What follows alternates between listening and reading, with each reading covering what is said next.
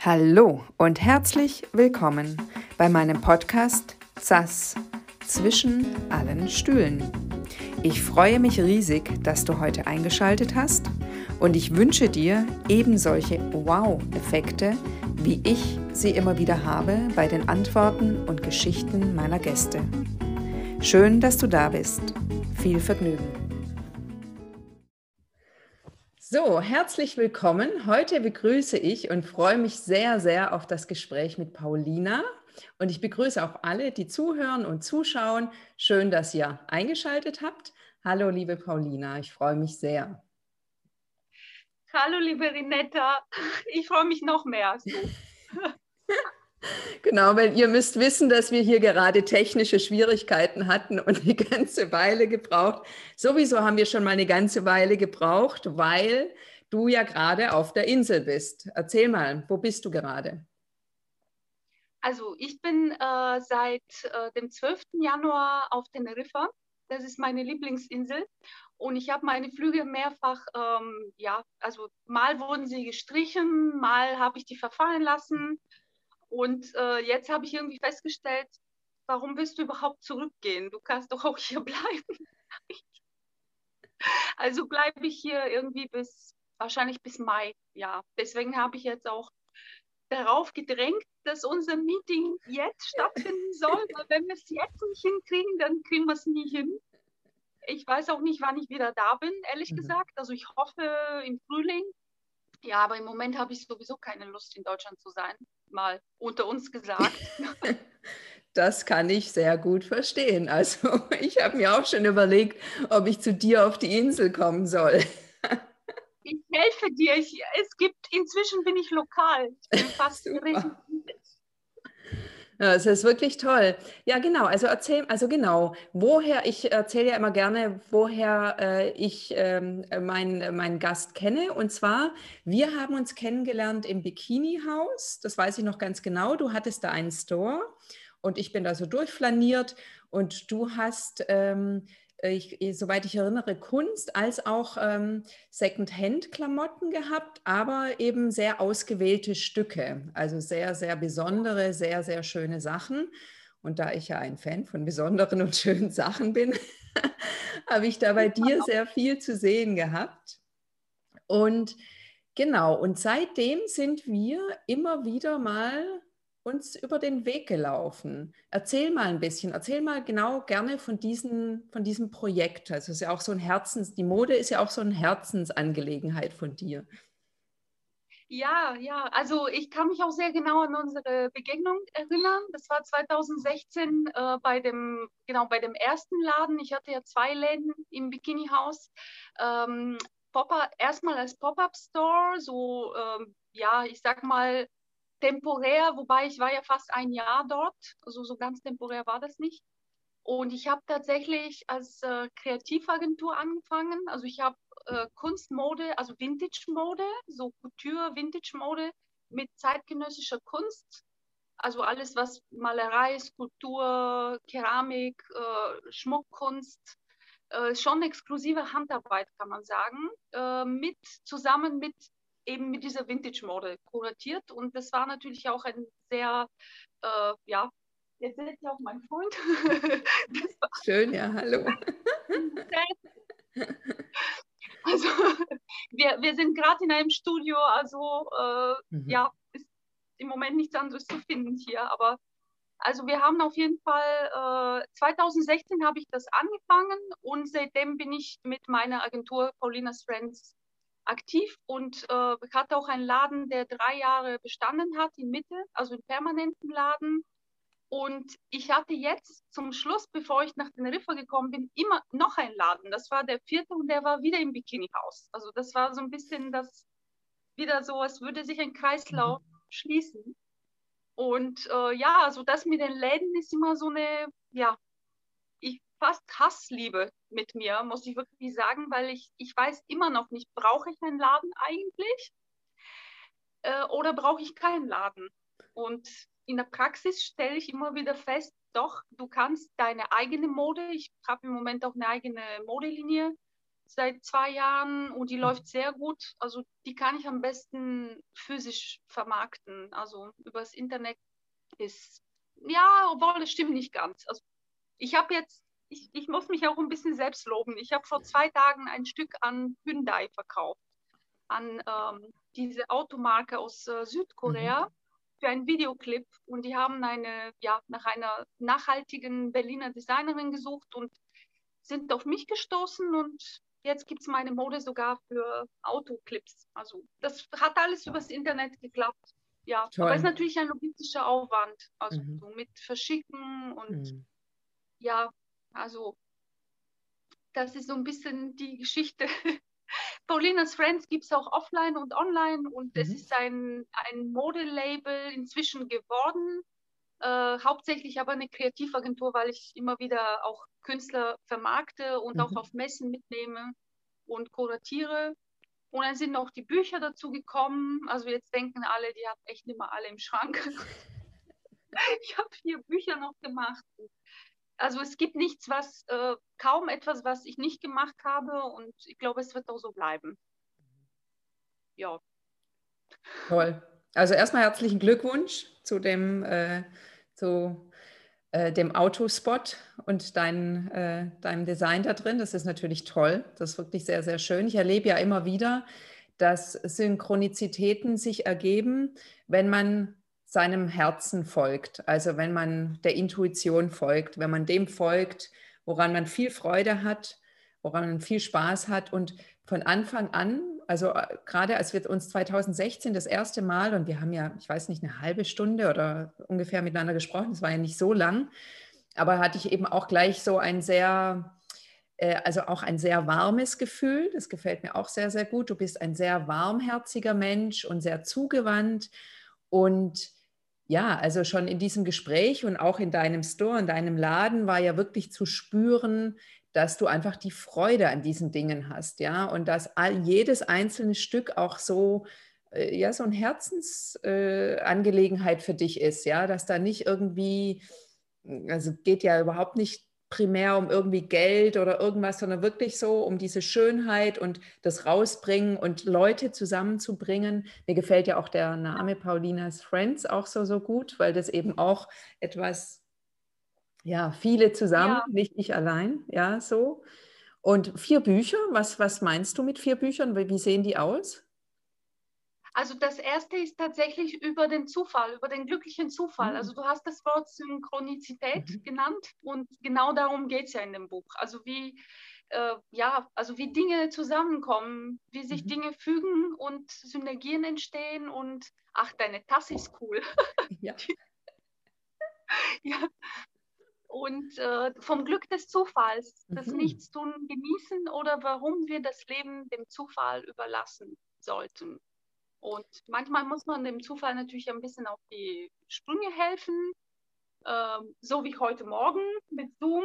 Also manchmal, ja, also man muss schon handeln und äh, also wenn man alles dem Zufall überlässt, wird es, glaube ich, nichts. Aber man muss halt spüren, in welchem Moment wie viel Energie ich äh, aufwende und warum bestimmte Dinge zu dem Zeitpunkt auch zusammenkommen. Mhm. Ja, das mhm. hat mich immer beschäftigt und eigentlich ist es mein Business-Prinzip. Also ich habe, es ist auch sehr, ich wurde auch immer belächelt von so Kollegen, auch gerade so Coaches, weißt du, äh, ja, ich habe doch, brauche doch einen Businessplan und weißt du, wie viele Businesspläne ich schon gemacht habe und wie oft die gescheitert sind. Und bei mir funktioniert wirklich alles per, ja, also mehr Glück als Verstand. Und das ist auch ein bisschen mein Prinzip und so, so lebe ich und so funktioniere ich. Vielleicht ein bisschen exzentrisch, ja, aber bis jetzt bin ich gut damit gefahren. Und das Buch versammelt auch Geschichten von Menschen, von Freunden von mir und auch unbekannten Menschen, weil mhm. ich habe so einen Aufruf gemacht.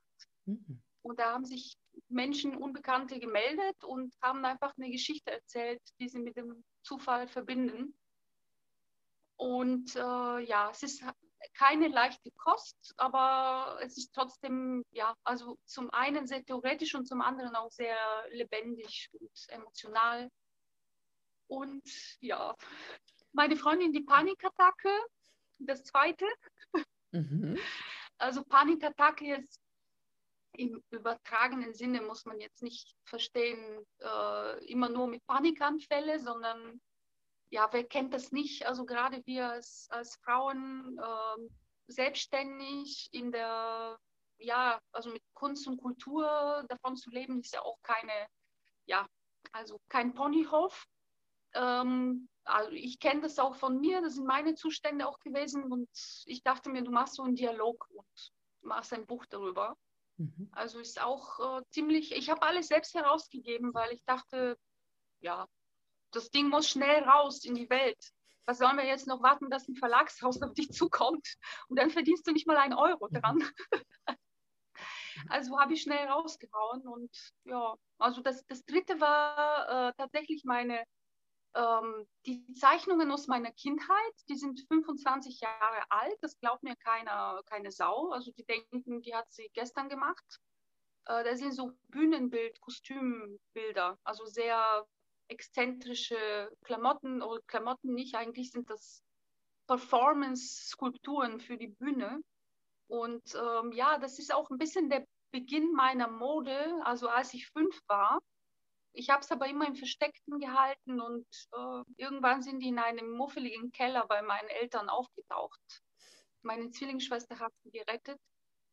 Und dann habe ich gedacht, du, äh, das ist eigentlich der Moment, wo du sag, radikal sagen müsstest, du machst ab jetzt nur Mode. Und das gelingt mir natürlich nicht, mhm. weil mir auch das zu langweilig ist. Mhm.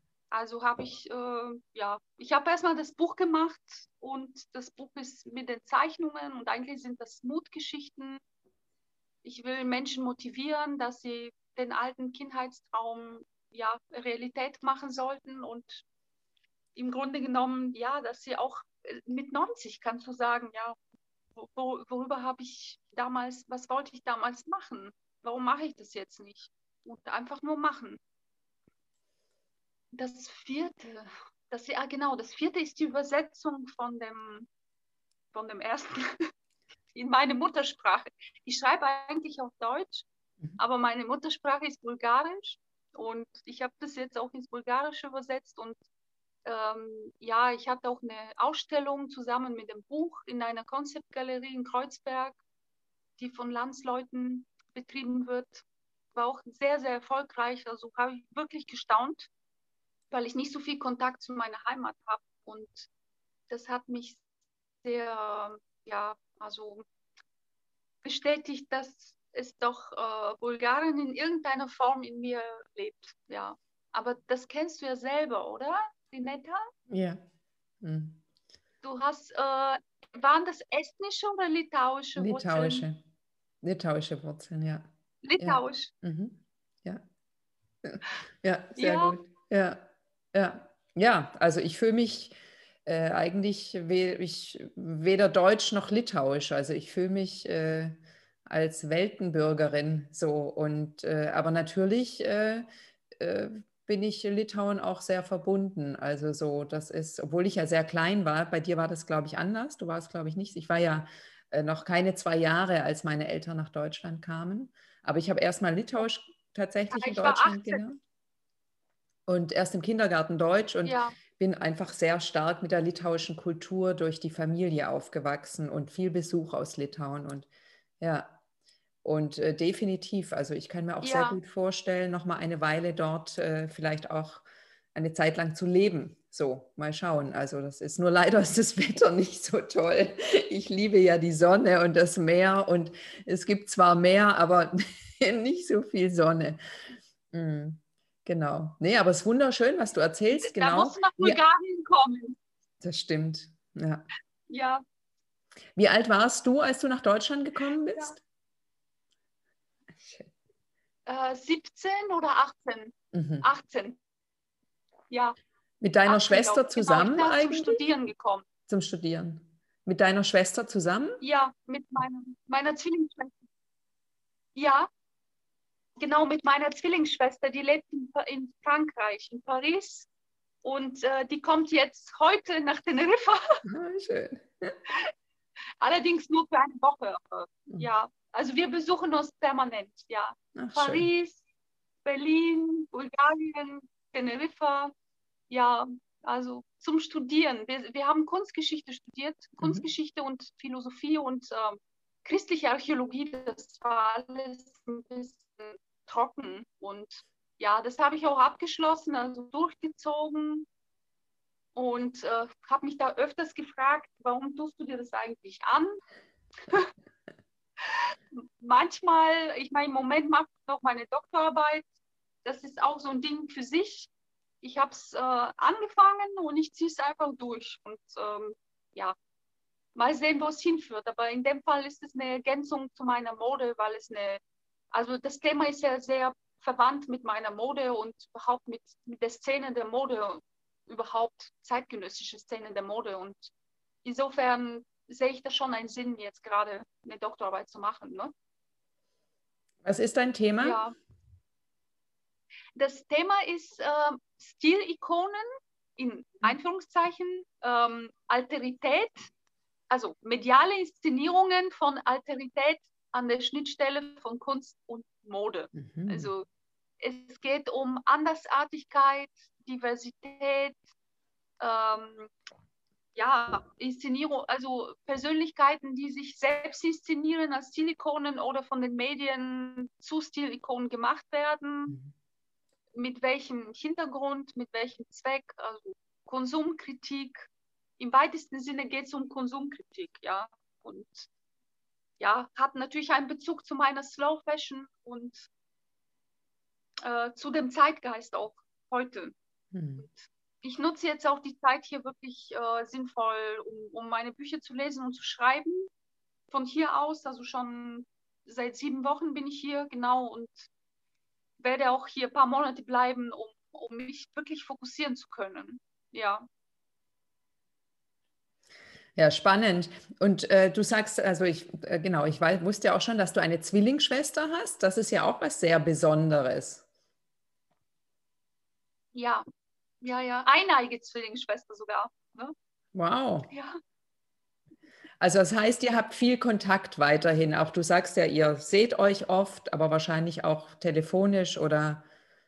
Ja, ja, jeden Tag. Mhm. Jeden Tag. Ist auch keine leichte Beziehung, aber wir können nicht ohne einander. Ja, miteinander können wir auch nicht. Kennst du das? Wie netter? Geschwister oder? Ja, ich habe einen Bruder. Mein Bruder ist äh, zehn Jahre älter als ich. Also da ist äh, schon zeitlich sind wir sehr auseinander. Ich habe mich, als ich aufgewachsen bin, war er ja schon immer viel größer. Also ich habe mich eher wie ein Einzelkind gefühlt, als ich aufgewachsen bin. Aber ja. und, und wir sind sehr, sehr unterschiedlich. Also mein Bruder ist, hat wenig mit Kreativität zu tun und kann, glaube ich, auch nicht in vielem nicht so nachvollziehen, wie ich lebe und was ich mache. Aber wir sind trotzdem, also ich denke, das sind auch die litauischen Wurzeln einfach. Also ich weiß, im Fall des Falles kann ich jederzeit auf meinen Bruder zählen. Also der ist einfach ja. da, auch wenn wir nicht diese enge Beziehung irgendwie haben, aber er, ich, er, ist, er ist einfach da und umgekehrt auch. Also das ja. ist auf jeden Fall. Ja. ja. So, und obwohl ja, wir so, so unterschiedlich sind, ist auch mhm. einfach klar, dass wir wirklich füreinander da sind, wenn, wie, wenn eben der Fall eintritt. Weißt du? Also ja. so. Ja, das ist in Deutschland nicht immer äh, der Fall, glaube ich. Also ich habe mhm. das Gefühl, ich habe, wie oft ich hier Leute kennengelernt habe, auch hier auf der Insel, die sagen, äh, nö, also mit meinen Eltern habe ich seit zehn Jahren keinen Kontakt, da habe ich bewusst alles abgebrochen also so nach dem Motto, alle Zelte abbrechen und äh, de, die Person ist für dich gestorben.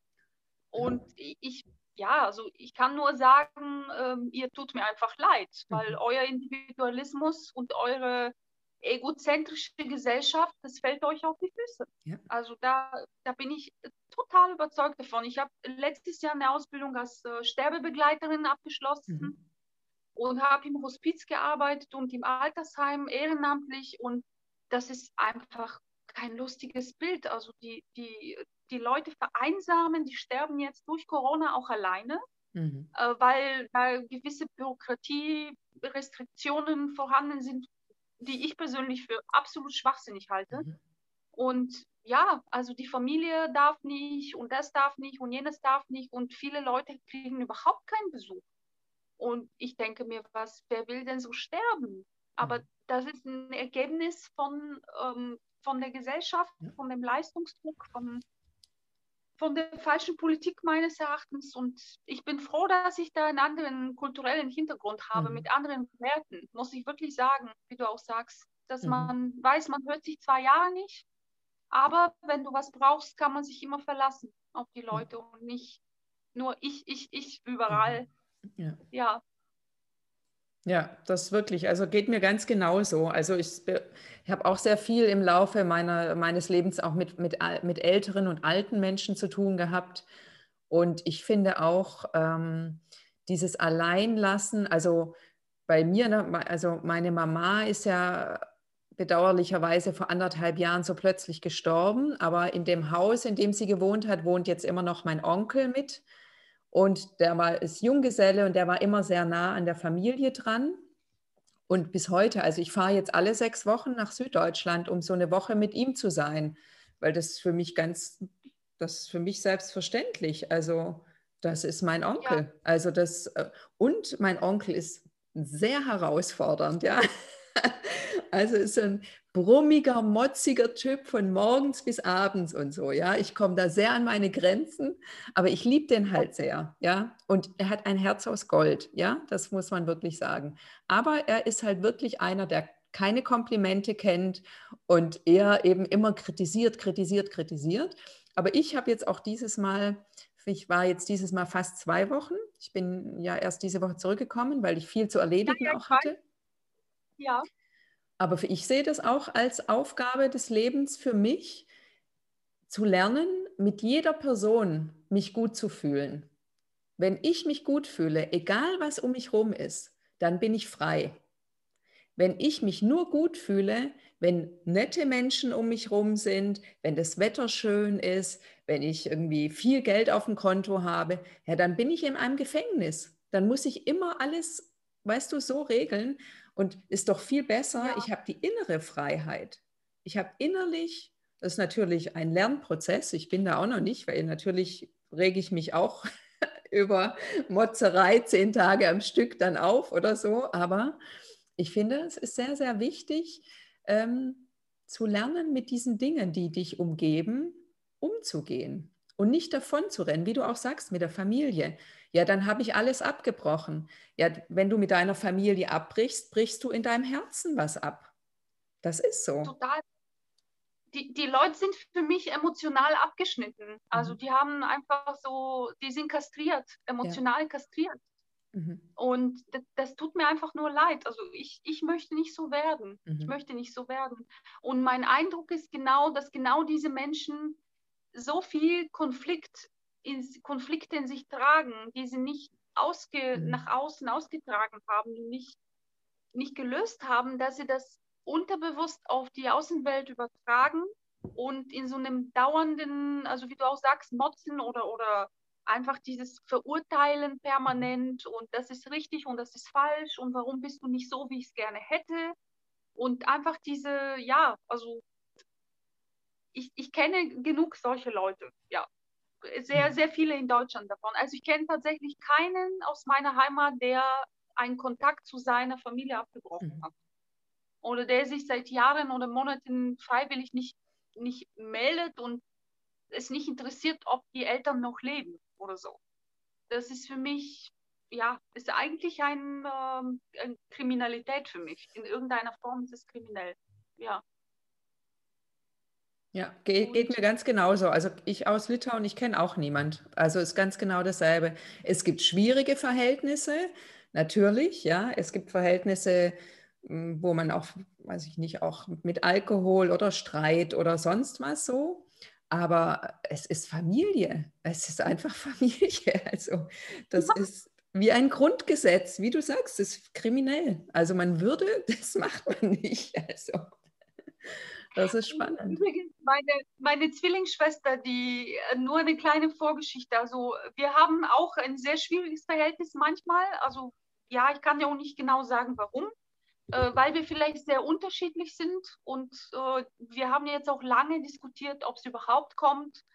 Und bis gestern stand es mir bis hier und ich habe einfach gesagt, du Johanna, bleib einfach da, wo du bist, weil ich, ich ertrage dich nicht. Also für eine Woche, du, wenn du eine Woche hier bist, verkürzt du mein Leben um zwei Wochen vielleicht oder drei. Also das ist, äh, wie soll ich das sagen? Also sie hat ein Kind, äh, ich habe kein Kind. Dieses Kind ist meine Lieblingsperson. Ich bin eine superglückliche Tante. Äh, ich habe hier auch lauter Geschenke, egal wo ich hingehe. Ich habe das Gefühl, ich gucke nur durch die Augen von meiner Zwillingsschwester. Ich habe auch ständig, ach, das könnte ihr gefallen, das könnte ihr gefallen. Dann kaufe ich hier das, dann kaufe ich hier jenes. Also manchmal muss ich wirklich sagen, Paulina, lebt doch für dich guck doch durch deine Augen. Äh, nicht nur, denk jetzt nicht nur an, an deine Nichte oder dem könnte das gefallen oder dem willst du das was zeigen oder ich habe manchmal das Gefühl, ich muss irgendwie die Welt retten und ich muss die Welt überzeugen, wie schön es hier ist. Und weißt du, Renetta, wie frustriert ich war, weil ich einfach, ich habe hier mehrere Leute eingeladen, beziehungsweise mehrere Leute haben sich ein, einladen, eingeladen, von, einladen lassen und ähm, ja, und dann haben sie mir immer Last Minute abgesagt.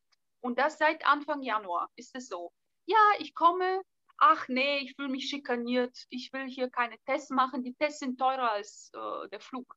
Dann machst du hier eine Insel, erkundest die Insel, suchst Unterkünfte für die Leute, machst Programme und zwei Tage bevor der, derjenige kommt, wird dir abgesagt. Und zwar, weil diejenigen Angst haben. Also das heißt, sie, sie wollen aus ihrer Angst raus, bewundern dich dafür, wie leichtsinnig und mutig du bist, weil du das tust trotzdem.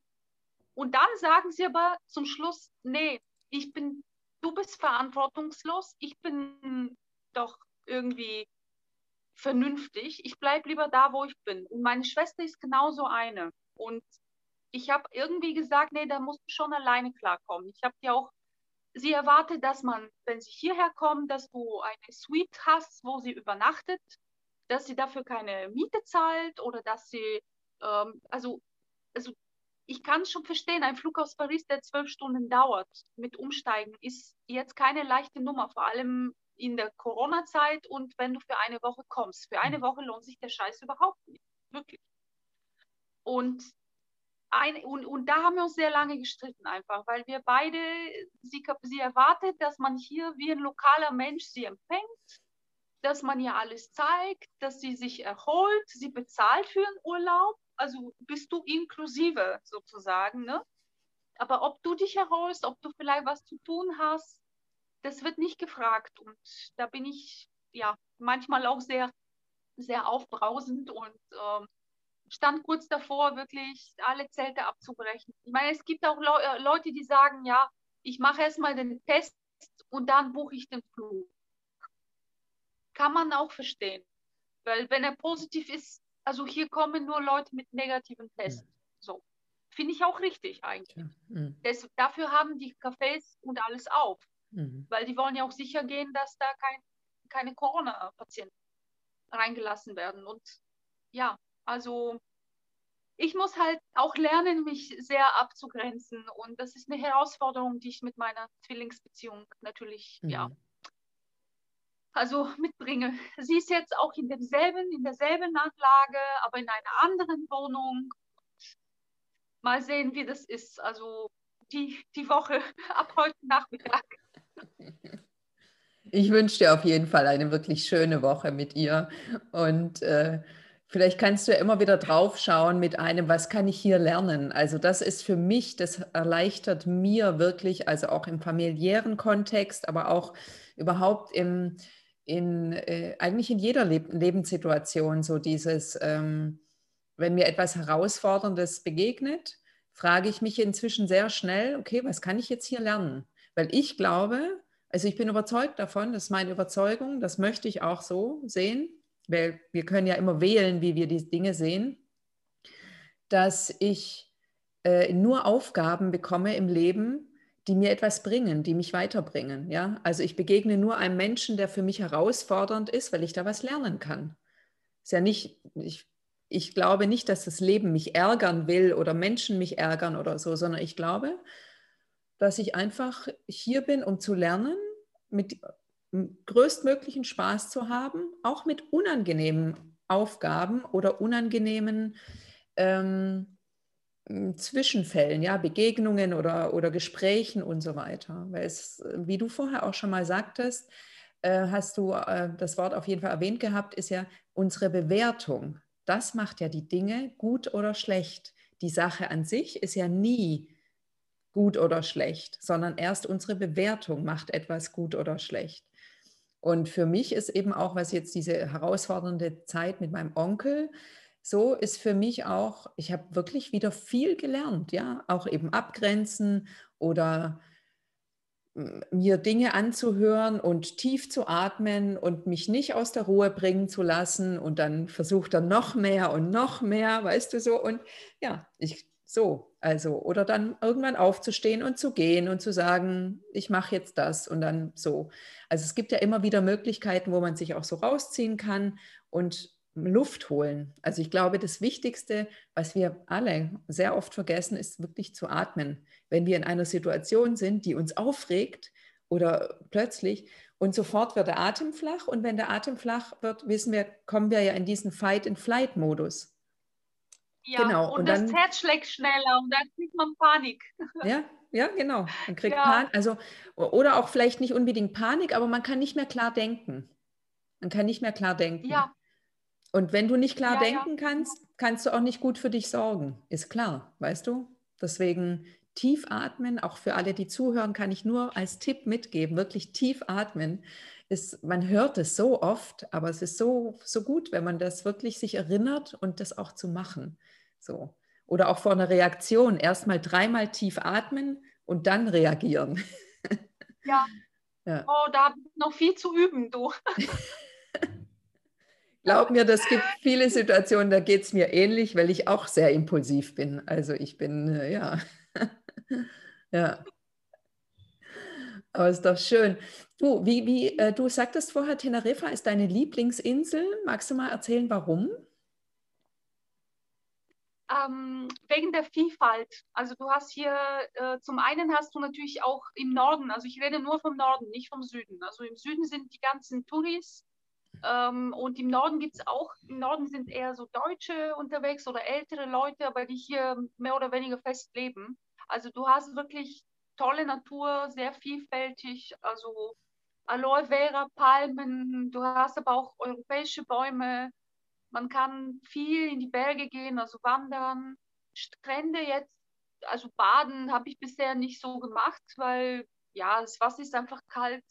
Aber allein diese Luft vom Ozean ist es einfach, die Luft bläst durch deinen Kopf äh, die schlechten Gedanken so durch. Und man kann auch die ganze Insel im Grunde genommen auch befahren. Also ich habe leider keinen Führerschein, das ist echt ein großes Manko. Ich brauche dringend den Führerschein, weil ohne Führerschein ist du hm. wirklich aufgeschmissen. äh, ja, aber eigentlich kann man auch mit dem Bus viel machen und ja, also wir werden auf jeden Fall auf den Teide gehen wieder und auf den Vulkan. Das ist eine Landschaft wie auf dem Mars. Also diese ganzen Felsformationen und, und die Wolken am Himmel, also dieses, jede Minute verändern sich, also so wie eben gerade, bevor wir uns gehört haben, das hat geschüttelt, das hat fast äh, gehagelt, also Donnerwetter innerhalb von Sekunden. Und dann aber zwei Minuten später ist ein super ja, irgendwie, äh, das entspricht mir einfach so. Diese, dieses Leben, diese Flexibilität mit der Natur und, und wie, wie soll ich sagen, man hat so einen Respekt vor der Natur, man hat so eine Hochachtung hier, mhm. weil du wirklich merkst, du bist ganz winzig. Also mhm. diese Macht der, der, also Kalima, wo wir Kalima hatten hier vor zwei Wochen, dieser Sandsturm. Das war wie alles gelb, alles gelb, überall, so wie im Film. Also die, die Landschaft verwandelt sich sehr schnell und du hast, du bist überall, staunst du. An jeder Ecke gibt es etwas, was dich zum Staunen bringt. Und ja, also natürlich auch das Klima, das, das, ist halt, ja, Frühling. Also ich will jetzt, ich komme aus Südbulgarien, bei uns ist Mittelmeerklima, es ist schon wärmer bei uns. Mhm. Zumindest im Sommer ist viel wärmer, auch im Frühling ist wärmer.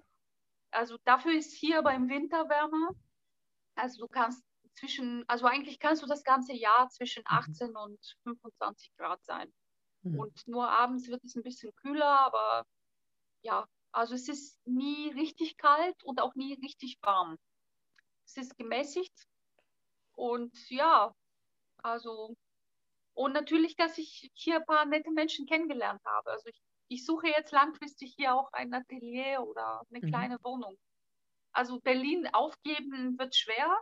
Das kann ich mir auch nicht leisten eigentlich. Also da, dafür läuft es für mich in Berlin zu gut. Aber vielleicht erweitern. Also erweitern und hier ein paar Monate im Jahr hier sein. Was die, die Menschen in Deutschland erst mit 70 machen, möchte ich mit Mitte 30 schon machen. Warum muss man so lange warten, weißt du? Ja, toll. Ja, ich habe mich ja in, in, in Mallorca so verliebt in die Insel. Also ganz unerwartet. 2015 war ich da das erste Mal, weil meine Mama sich das gewünscht hatte, war ich mit ihr und ich habe mich so verliebt. Also ich möchte gerne nach Mallorca ziehen. Und ja, ist auch trotz mehr. den ganzen Deutschen und so weiter. aber ich will Mallorquin, also ich lerne schon Spanisch, aber ich will gern Mallorquin lernen und ja, ich finde die Insel, die hat so tolle, tolle Stellen und so. Und bei Mallorca gefällt mir halt, also im Gegensatz zu den, zu den Kanaren, dass du halt schneller in Deutschland bist. Also wenn ich jetzt an meinen Onkel und so weiter denke, dass ich da doch äh, eben die Möglichkeit habe, weil ich war auf den Kanaren, war, ich war einmal auf Lanzarote und einmal auf Fuerteventura. Also Teneriffa war ich noch nie, aber ich liebte, also vor allem Fuerteventura. Ich finde es toll, diese Steine, diese Steinige, dieses, ähm, es hat mir unglaublich gut gefallen. Ja. Wie außerirdisch ist das? Ja. Also hier hast du was Außerirdisches. Aber hier der Norden von Teneriffa ist eigentlich wie Mallorca. Ja. Nur ja. halt wärmer schon, also schon mhm. wärmer, im Winter auf jeden Fall wärmer. Mhm. Und ähm, ja, also die Lanzarote war ich nicht, aber Fuerteventura schon. Und mir hat es eigentlich so bedingt gefallen. Natürlich die weißen Surferstrände, die hast du hier auch im Süden. Das ist, aber so lebt man halt nicht. Also man lebt nicht auf, am Strand. Ne? Also wenn man wirklich lebt, dann, also ich bin hier auch viel entspannter mit der Sonne. Weißt du, also ich brauche auch sehr viel Sonne und in Deutschland hat man einmal scheint die Sonne und dann streiten sich die Leute um einen Meter Sonnenplatz mhm. im Park und alles ist dreckig und, und das kommt mir immer so absurd vor. Heute haben wir 20 Grad, alle sind kurz angezogen und daher bricht immer so eine Hysterie aus. Ne? Die Sonne geht weg und, und hier bin ich so entspannt, weil ich mir denke, ach, die scheint in zwei Stunden wieder. weil es, wir brauchen auch den Regen. Und mhm. morgen ist wieder warm. Und wenn du heute nicht am Strand gelegen bist, dann bist du trotzdem irgendwie, du hast nichts zu verpassen. Weißt du, in mhm. Deutschland hat man immer was zu verpassen. Mit dem Sommer. Ja. ja. Aber natürlich, äh, irgendwann müsste ich zurückkommen und ähm, da bin ich jetzt schon traurig, ehrlich gesagt. Ja, ich weiß nicht, wie ich mich in Berlin wieder einleben kann. Vor allem jetzt in der Corona-Zeit. Also die Stimmung ist schon leicht am Kippen, habe ich gehört. Mhm.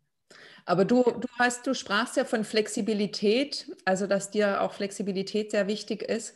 Und ich denke, dass äh, da wirst du bestimmt jetzt einfach mal beobachten, wie es weitergeht und dich dem anpassen. Also ich denke mal, wenn du merkst, das macht noch gar keinen Sinn, dann bleibst du halt länger. Also, also wenn du hier. Meine Professorin ist damit einverstanden meine Professorin für die Doktorarbeit, ich habe sie schon gefragt, korrekterweise. Ne? Also ich habe sie informiert, dass ich hier bin und ja, ist ja auch nicht selbstverständlich, dass man einfach so. Ich habe mir auch Bücher schicken lassen und sie werden jetzt die Tage ankommen. Habe vieles auch online. Also mhm. ich nutze die Zeit schon sinnvoll auch. Und ich muss auch auf jeden Fall muss ich zurück, weil ich äh, dieses Jahr noch im September nach New York äh, muss also ich bin äh, auf der New Yorker Fashion Week eingeladen. Und das ist natürlich eine tolle Geschichte. Ich bin auch super dankbar, dass es geklappt hat. Und da muss ich eine neue Kollektion machen und meine, also die Stoffe und äh, die Maschinen sind alle in Berlin. Mhm. Also ich muss in die Produktion gehen. Es sind nicht so viele Sachen, Gott sei Dank.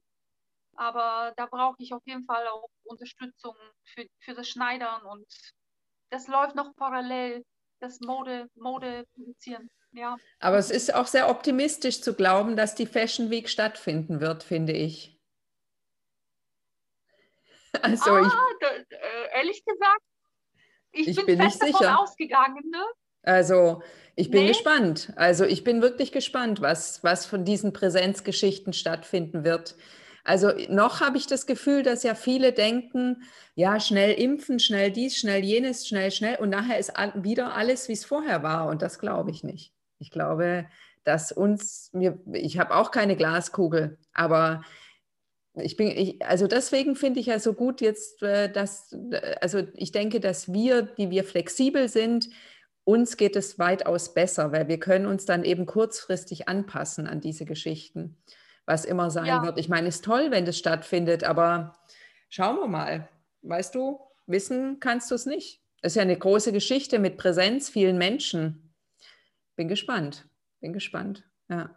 Also ich hatte im November, das war so eine ähnliche Situation, da habe ich eine, einen Stand auf der, wie heißt sie nochmal, uh, Contemporary Art Ruhr in, in Essen, mhm. im Zeche Zollverein, so einem UNESCO-Welterbe. Wunderschön. Und da hatte ich einen Stand gebucht und mit fünf Künstlern. Und äh, das war auch so leicht auf der Kippe, findet die statt oder nicht. Und zum Schluss war das die einzige Messe, die einzige Kunstmesse, die stattgefunden hat. Also da hatte ich wirklich mehr, wieder mehr Glück als Verstand.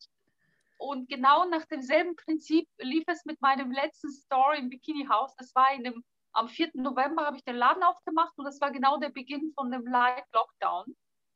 Und dann hatte ich am 16. Dezember, äh, da hatte ich so ein Déjà-vu äh, mit Anschlag in Berlin vor ein paar Jahren, war ich auch natürlich dabei.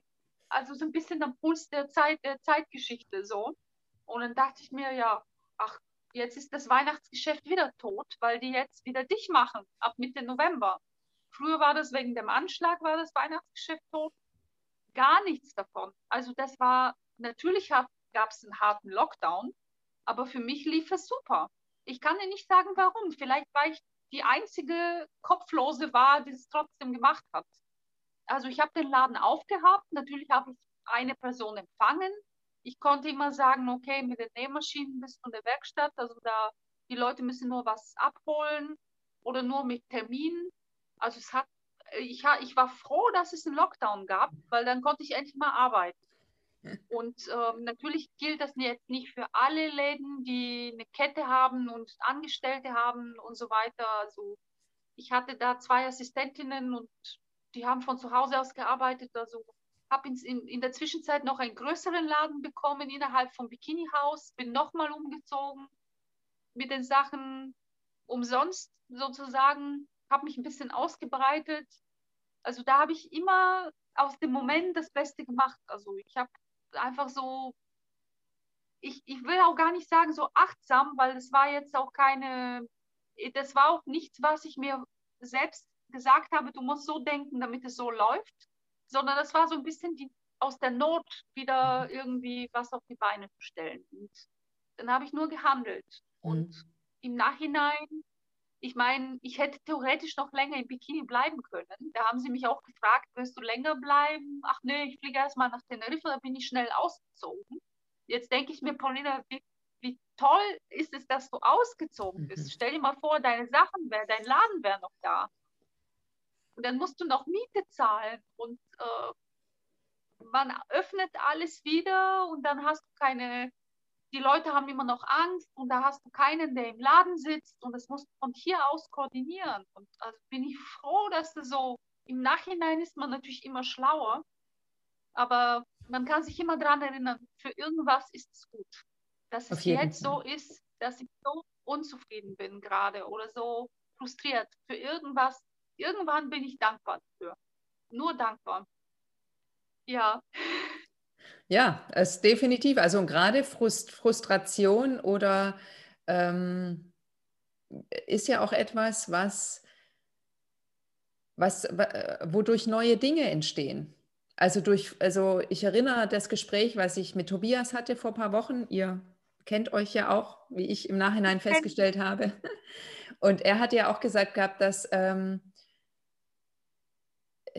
also Langeweile, also be bewusst eingesetzt, bringt eben, also sich ganz bewusst zu langweilen, also und ich würde da Frustration auf dieselbe Schiene nehmen, auch bewusst in die Frustration zu gehen, in, bewusst in dieses, boah, es geht gerade nichts oder alles ist doof oder so. Ich habe auch vorgestern einen ganz kurzen Clip gemacht, den ich äh, auch auf YouTube hochladen werde. Ich bin ja Anfang der Woche zurückgekommen und vorgestern war ich äh, war ich total, hatte ich so einen Corona-Koller, ja, ich fand alles richtig kacke. Also die Cafés zu, weißt du, keine Kultur und so, kein Flohmarkt, das ist ja da, wo ich immer einkaufen gehe, ja, schon seit einem Jahr fast, also und dann habe ich auf eBay Kleinanzeigen eine Leggings gesehen, die ich cool fand und die habe ich dann abgeholt und das war im, im, in Moabit, da am Westhafen. Und da bin ich nie, ganz selten. Und das war so toll, da bin ich, das, also erstens mal weißt du, Weite, unterwegs sein, ein bisschen laufen. Die, die Leggings war super, habe ich geholt für drei Euro, total schön. Und, und ist aus Spanien wirklich ein ganz spezielles Modell, auch echt toll. Und bin zurückgelaufen und habe dann auf der Brücke so ein kurzes Video gemacht, wo ich gesagt habe auch, ich finde es so wichtig, genau in diesen Phasen der Frustration oder dieses, boah, ich will einfach nicht mehr, ich will, ich kann nicht mehr, ich will nicht mehr, mich so richtig reinzuwerfen, ja, auch nicht so, so ein bisschen nur und versuchen, nein, das wird schon wieder, ah, es wird alles gut und so. Also ich glaube immer, alles wird gut, aber in bestimmten Situationen ist es sehr, sehr hilfreich, auch einfach mal wirklich dich so richtig reinzuwerfen und richtig zu übertreiben und zu sagen, ja, ist total doof und ich will nichts mehr und alles frustriert mich und alle sind doof, ich bin doof, alle sind doof. Weißt du, so richtig, richtig, richtig, bis, bis, bis wirklich der ganze Frust da richtig reingesunken ist. Und das ist wie eine Reinigung. Weißt du, wenn du es einmal zugelassen hast, ist es nachher weg. Also du gehst richtig in die Ohnmacht, mhm. im ja. Grunde genommen. Ja. Du in die Ohnmacht oder unbewusst, ja. Also geht es mir mit der Flugangst. Ich habe ja auch eine Flugangst, aber ich fliege mhm. trotzdem. Ne? Da denke ich mir, was, was würde mir entgehen, wenn ich nicht fliegen würde? Also, und, und wenn ich drin bin, denke ich mir auch, ja, gut, äh, ja, ich hatte schon Momente, wo ich dachte, lass uns jetzt echt endlich abstürzen. Dann ist dieser Scheiß vorbei, ja, dann hast du diese Angst auch nicht mehr dann ist es gegessen. also fast wie eine, ich will fast sagen, so eine Sehnsucht nach dem Tod, aus Ausweg Ausweglosigkeit. Und, und dann habe ich mich auch ertappt und habe gesagt, nö, also nö, wieso? Es sind doch lauter nette Menschen hier um mich herum und ja, ich habe tolle Gespräche und ähm, ja, also ich, sogar ist es, für mich ist eigentlich die Imagination des Todes, ist für mich so das, was mich aus der rausbringt, weil ich dann feststelle, ach, eigentlich habe ich schon richtig gelebt. Wovor habe ich denn Angst? Mhm. Also du hast ja auch, du machst ja auch dein Ding und das machst du trotz Corona, auch wenn es keine Kultur gibt. Was ändert sich für dich, wenn die Museen aufmachen? Also was ändert sich für einen, wenn man jetzt wieder frei fliegen darf und ins Café gehen darf. Was ändert sich jetzt? Also klar, vom Gefühl ändert sich viel, aber ich glaube, bei vielen ist es dieses Gefühl, man wird dir, etwas wird dir verboten von außen. Es ist Fremdbestimmung. Mhm. Und die Leute rebellieren gegen diese Fremdbestimmung. Nicht, weil sie unbedingt etwas wollen, nicht, weil sie unbedingt jetzt shoppen wollen oder, sondern die wollen selbstbestimmt ihr Leben leben und wollen sich nichts vorschreiben lassen und sich nicht bevormunden lassen und finde ich auch richtig so. Deswegen gehe ich dem auch aus dem Weg. Also deswegen bin ich jetzt auch, einige verurteilen mich, das ist äh, feige oder keine Ahnung, es ist opportunistisch oder keine Ahnung, man, ich, ich setze mich jetzt nicht mit, mit der Corona-Zeit in Deutschland aktiv auseinander, weil ich da einfach keinen Sinn sehe. Ich finde die Maß Maßnahmen komplett sinnlos ähm, ich bin, äh, also für, für viele bin ich eine Verschwörungstheoretikerin, obwohl ich eigentlich nur Skeptikerin bin und das Virus gar nicht leugne. Und deswegen denke ich mir, ja, also dann, du gehst ins Café, ja, wenn du jetzt sagst, du hast, du willst dich nicht testen lassen, du willst die Maske nicht tragen, aber du willst ins Café, ja, dann musst du zu Hause bleiben. Also ein, einen Tod muss man schon sterben. Also die, die Maske trage ich auf der Straße, den Test mache ich und ich bezahle den Preis dafür, dass ich hier mich frei bewegen kann, dass ich essen gehen kann, was für mich eine Priorität ist, äh, einkaufen gehen kann, dass, ja, also dass es lebendig ist. Und es mag opportunistisch sein, aber ich frage mich schon, was, was bleibt dir anderes übrig? Also rummotzen und jammern, äh, wann macht die Welt wieder auf? Ja, also die Haltung habe ich gar nicht und ich verstehe die auch bei ganz vielen Kreativen nicht in meinem Umfeld. Ne? Also der Staat muss uns was geben, wir sind verarmt. Was sollen denn Leute sagen, die hier Ketten, äh, Geschäfte besitzen mit Hunderten von Angestellten? Was sollen die denn sagen? Was sollen die Hotels sagen? Also was ändert sich für einen kleinen Künstler, der sowieso vom Amt lebt, wie bei vielen in meinem Umfeld? Ne? Mhm. Die, die gehen zum Hartz-IV-Amt, das wird aufgestockt, man kriegt, also in Spanien kriegt man gar nichts. In Spanien kann man sich diese Krise gar nicht erlauben. Man muss aufmachen, weil der Tourismus und die, die Leute sonst nichts zu essen haben. Deswegen müssen sie arbeiten gehen. Das ist ganz einfach. Und meine Einstellung ist nach wie vor, also Deutschland kann sich diesen Luxus leisten, im Lockdown zu sein. Also das, weil Deutschland einfach immer noch genug Geld hat.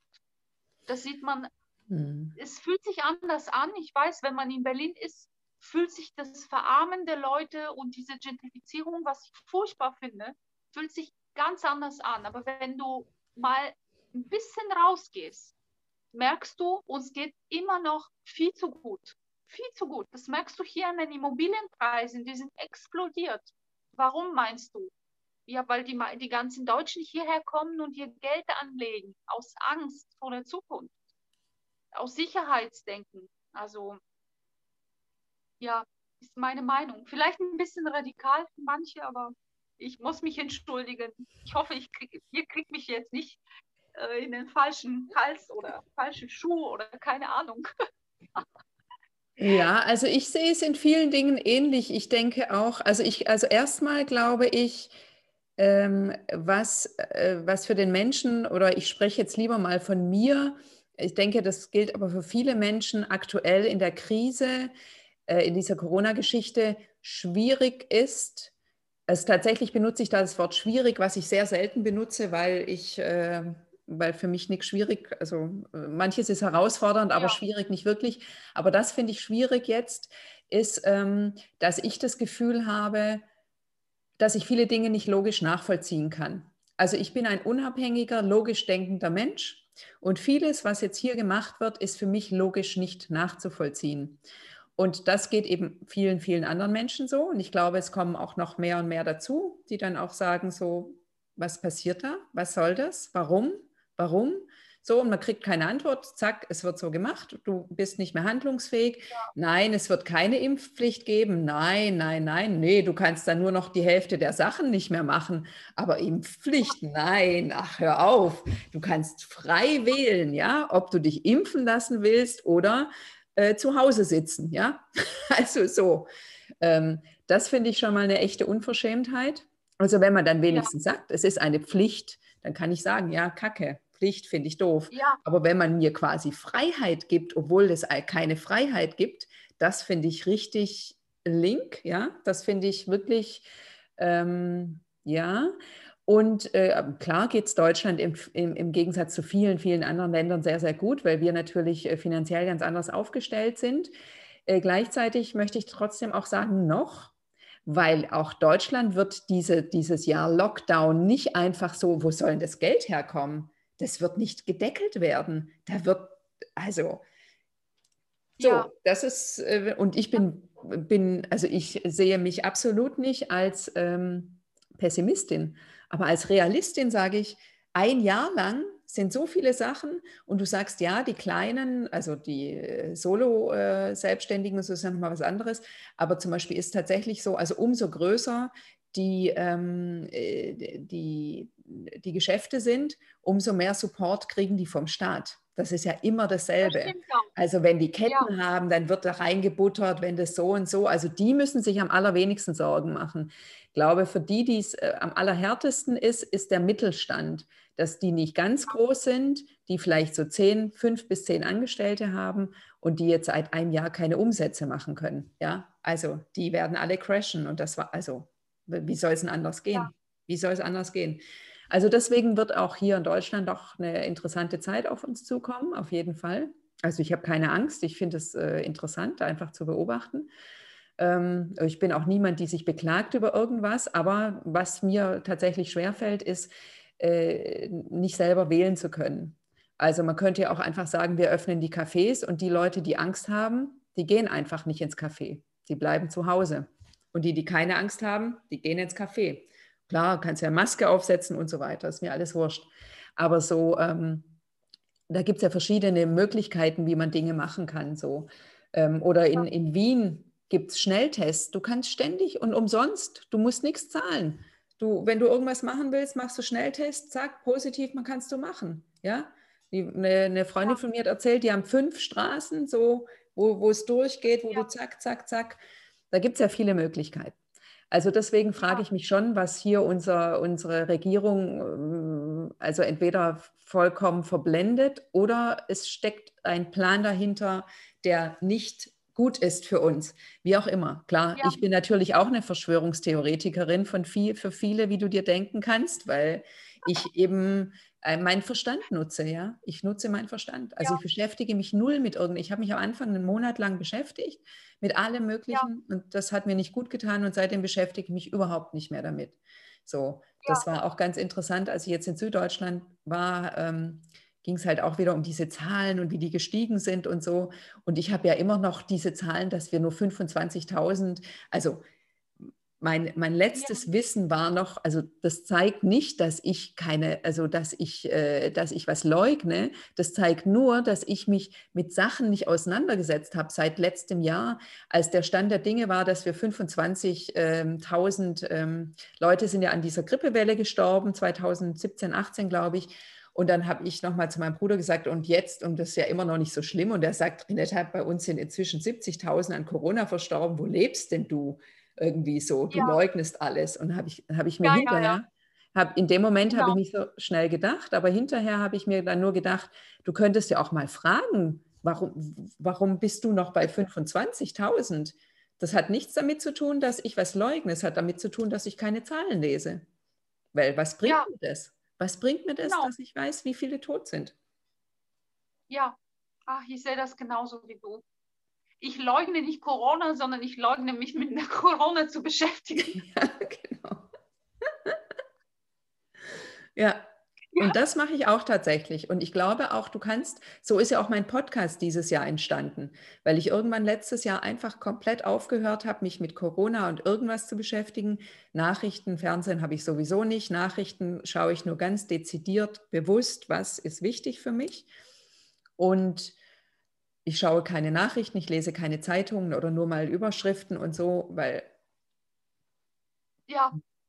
Und was ich auch noch sagen wollte, das fiel mir noch ein ja. vorher, weil du gesagt hast, ja, vielleicht bin ich auch egoistisch und so weiter. Ganz ehrlich, was uns gerade von dieser Gesellschaft gesagt wird oder von oben, ich sage jetzt mal, eindoktriniert wird, dieses ja. sei mal, ähm, sei nicht egoistisch, kümmere dich um den ja. anderen, setz die Maske auf, kümmere dich um den anderen, lass dich impfen, kümmere dich um den anderen. Ne? Und ja das ist jahrzehntelang hat, war, waren alle egal bei uns im Land. Ja, das ging egal wer und immer nur ich, ich, ich. Auf einmal sollen wir uns um den anderen kümmern. Und ich habe auch überhaupt nichts dagegen. Aber ich kann mich um den anderen nur kümmern, wenn es mir gut geht. Genau. Ja, ich kann mich nicht kümmern, wenn ich unter der Maske keine Luft kriege. Wie soll ich mich um irgendjemanden? Ich kann mich nicht kümmern, wenn ich, wenn ich äh, hier die Impfung. Bitte, Marcel. Entschuldige bitte, Marcel, kannst du ich lasse euch vollkommen ja. Ruhe, ich mache gar nichts. Also entschuldige bitte. Ich bin so abgelenkt, wenn er so ins Bild läuft. Das mache ich auch nicht, wenn er seine Zoom-Gespräche jeden Tag hat. Ja.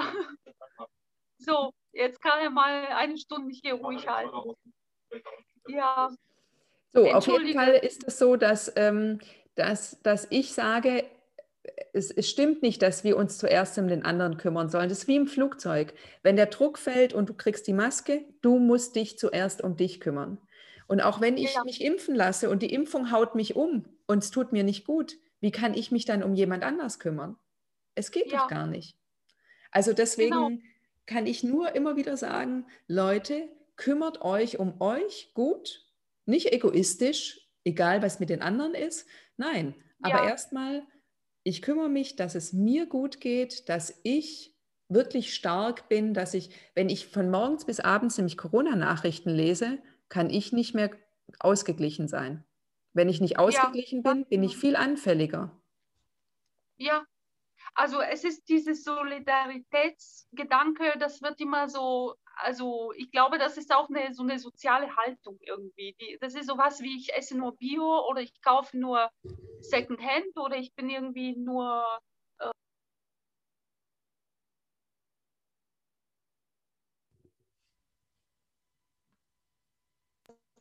ich finde das einfach nicht also ich, ich finde es einfach sehr geheuchelt. Also es ist feige und geheuchelt. Hm. Ja, ich denke auch. Also es ist viel wichtiger, sich wirklich liebevoll erstmal um sich selber zu kümmern. Und wenn man sich liebevoll um sich selber kümmert, wird man sich immer liebevoll um den anderen kümmern. Das geht gar nicht anders. Genau. Also das Ganz ist, genau. das ist so, ja, Paulina, wir sind fast schon wieder am Ende. Das war ein sehr schönes Gespräch. Ich würde gerne von dir noch wissen, hast du eigentlich Morgenrituale? Also morgens, wenn du aufstehst, machst du was Bestimmtes? Hast du, machst du Meditation oder gehst du raus oder Sport oder ist das jeden Tag anders?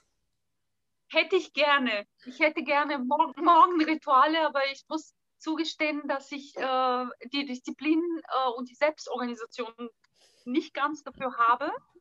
Ähm, also Yoga, ja, mache ich fast jeden Tag, äh, aber immer wieder zu verschiedenen Zeiten, was nicht so gut ist, glaube ich. Also wenn man, ich bin froh, wenn man am Vormittag schon einen Termin hat, damit ich früher aufstehen kann, mhm. damit ich wiederum früh ins Bett gehen kann, weil sonst gehe ich um zwei oder drei ins Bett. So. Mhm. Also das ist tatsächlich meine totale Schwachstelle. Ähm, also vielleicht bin ich auch nicht der Typ dafür. Ich weiß es nicht. Also vielleicht bin ich so jemand, der nur Dinge machen kann, die ihm Spaß machen, wann und wie er sie will. Und ja, wenn ich Lust auf einen Spaziergang habe, dann mache ich das. Wenn ich Lust habe zu wandern, dann mache ich das. Wenn ich jetzt Yoga machen will, mache ich es. Und also alles, was so von außen durch den Kopf, du musst es so machen, damit es dir dann so geht. Also dieses Umzug das funktioniert bei mir nicht. Also, das, kannst du das nachvollziehen oder ist es bei dir anders?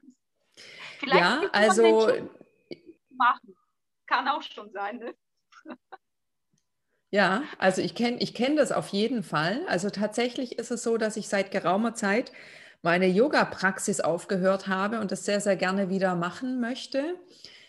Ich weiß aber auch äh, für mich inzwischen, dass äh, dass Disziplin durch Training entsteht. Das ist so, irgendwann lernst du Zähne putzen und dann machst du das. Und du machst es immer zur bestimmten Uhrzeit im Normalfall, ja? Dann machst du es morgens oder abends oder beides oder so. Dann machst du es einfach. Und für mich ist es so, also ich mache morgens auf und als erstes meditiere ich. Das ist so. Also ich meditiere ungefähr eine Stunde und wow. Ich mache jetzt gerade keinen Yoga, aber ich laufe sehr viel. Also ich gehe raus durch die Stadt oder in Süddeutschland im Wald so. Also ich laufe so eine halbe bis eine Stunde einfach so durch die Stadt. Das tut mir sehr gut. Um, ich würde auch sehr gerne jetzt natürlich am Meer laufen, aber gerade ist es ja nicht da. ja, und ich habe zum Beispiel letztes Jahr, weil ich hatte einen ganz späten Schlafrhythmus. Ich bin tatsächlich vor zwei Uhr nachts nicht eingeschlafen und ich brauche ja. ungefähr acht Stunden Schlaf. Das heißt, ich habe bis 10 Uhr morgens geschlafen, außer ich hatte natürlich Termine und so weiter. Und dann habe ich letztes Jahr einen Meditationskurs belegt, 33 ja. Tage. Man sagt, 30 Tage braucht das Gehirn für etwas Neues. Und dieser Meditationskurs stand, fand immer morgens um halb sieben statt. Also online, aber halt morgens um halb sieben. Und das habe ich 30 Tage jeden Tag gemacht. Und seitdem meditiere ich jeden Morgen. Ich stehe jeden Morgen um halb sieben auf. Ich meditiere. Seitdem mache ich das. Das ist wirklich richtig ein richtiger Switch. Aber das braucht, du brauchst 30 Tage, um etwas Neues zu implementieren. So. Wow. Ja. Und ja, also vielleicht kannst du mir da eine Empfehlung geben. Mhm. Also das ist wirklich. Ich kann gerne einen Link auch reinmachen in das Gespräch dazu und so, ja, gerne. Mhm. Eine Stunde finde ich schon, also alle Achtung habe ich davor, ja. Also eine Stunde still zu sitzen, wow. Also ich habe kein Problem mit dem Stillsitzen. Ich habe eher ein Problem damit, dass ich permanent abgelenkt werde. Mhm. Also dass da ständig irgendwie irgendwas klingelt oder so, dass man den Raum nicht hat, um dieses, dass man sich den Raum dafür nehmen sollte, dafür, davon. Das ist meine Herausforderung, mhm. aber nicht zu schweigen oder still zu sitzen. Ist, ich habe mal Exerzitien gemacht in den Klöstern in Süddeutschland bis zu zwei Wochen, also problemlos mhm. mit unbekannten Leuten, ohne. Aber ich muss wirklich den Ort wechseln und das Umfeld wechseln und niemanden kennen und dann gelingt mir das. Mhm. Ja. Ja, dann ist es immer leichter, das stimmt, das stimmt. Und mir fällt es natürlich auch leichter, wenn es ruhig um mich rum ist. Also deswegen in ja. Süddeutschland zum Beispiel äh, gelingt mir das nicht. Also ich hätte zwar die Ruhe morgens, aber da habe ich so viel Gedanken, weil da so viel zu erledigen ja. ist und so viel Input von anderen Sachen. So dann dort gehe ich in den Wald. Dann ja. laufe ich. Das ist meine Meditation. Ich laufe einfach und ja, mache das. So, du, vielleicht weißt du es. Also ich habe eine Abschlussfrage und zwar stell dir vor, ich komme mit einem Koffer mit 20 Millionen Euro. Hm. Und ich sage, also ich lege es dir auf den Tisch und ich sage, Paulina, guck mal hier, 20 Millionen. Also ein Teil davon, was weiß ich, 10 Prozent oder so, kannst du dir was Schönes selber kaufen, bauen, machen. Und die, die restlichen 90 Prozent, da kann, darfst du was damit für die Gesellschaft machen. Hast du eine Idee oder eine Vision, was du machen würdest? Auf jeden Fall. Also äh, Wohltätigkeit natürlich. Also, also ich habe ja schon von den Hospizen erzählt. Also ältere, vielleicht würde ich sogar ein Hospiz bauen oder eine, eine Einrichtung, eine, die, wo alles ganz anders funktioniert. Ja, am Sterbebett. Oder ich würde es vielleicht für vorhandene Einrichtungen, die mir sympathisch sind, spenden. Also Hospize, Kinderhospize oder ja, also Einrichtungen, wo äh, für Menschen, die vielleicht auch äh, selbstmordgefährdet sind und wieder zurück ins Leben finden, Trauerarbeit, äh, psychosomatische Einrichtungen, ähm, meine Heimat würde ich vielleicht in ein Kinderheim spenden. Also es gibt viel zu tun. Ich, also ich muss jetzt nicht nach Indien reisen oder nach äh, Afrika, um irgendwie. Man kann ja auch sehr nah Menschen unterstützen. Man mhm. muss jetzt nicht eine Weltreise machen, um, um die Welt zu retten. Ne? Es gibt im Kleinen auch ganz viel zu tun. Ja, aber ältere Menschen, kranke Menschen, Menschen mit psychischen Erkrankungen oder vereinsamte Menschen unterstützen, ja, Frauen, vor allem Frauen. Ich habe Freundinnen, die Krebs hatten. Also in solche junge Frauen unterstützen. Ja. Ich habe ja. auch eine, ein Helfersyndrom und eine soziale Ader, wie du schon gemerkt hast. Ja, sehr schön. Ja. Für, mich, ja. für meine Mode und vielleicht hier, um eine kleine Wohnung zu kaufen mit Blick auf den Ozean, wo ich hier äh, mein Atelier im Freien auf der offenen Terrasse mein Atelier mache. Mhm. Also mit den Nähmaschinen. Die eine Seite der Teide und die andere Seite das Meer. So stelle ich es mir vor. Und ich draußen auf dieser offenen Sonnenterrasse. Wunderschönes Bild. Ja, vielen Dank. Das finde ich ein sehr schöner Abschluss. Ich kann das richtig gut sehen, auch ohne dass ich den Koffer bringe. Du äh, wirst bestimmt dahin kommen. Das ist ein sehr, sehr schönes Bild. Ich danke dir ganz, ganz herzlich. Ja, ich dir auch. Ja, es war wirklich eine Riesenfreude und ich hoffe, dass alles funktioniert mit dem Sound und trotz Störungen ähm, hoffe ich, dass, dass unsere Zuschauer äh, das einfach genießen können und ja, danke, dass es dich gibt und danke für deinen Podcast, Ginetta. Ist wundervoll. Ich freue mich sehr. Und ich freue mich sehr, dich wiederzusehen und in den Arm zu nehmen. Ja. ja. Wir gehen Kaffee trinken zusammen. Ja. Das machen wir auf jeden Fall. Ja, ich danke auch allen Zuhörern und Zuschauern und ja, ich sag mal, bis sehr bald. Wie schön, dass du heute eingeschaltet hast. Ich danke dir sehr für deine Zeit und Aufmerksamkeit. Ich freue mich riesig, wenn du meinen Podcast oder Kanal abonnierst und wir uns nächste Woche wieder hören. Mach es dir schön, hab eine wundervolle Zeit.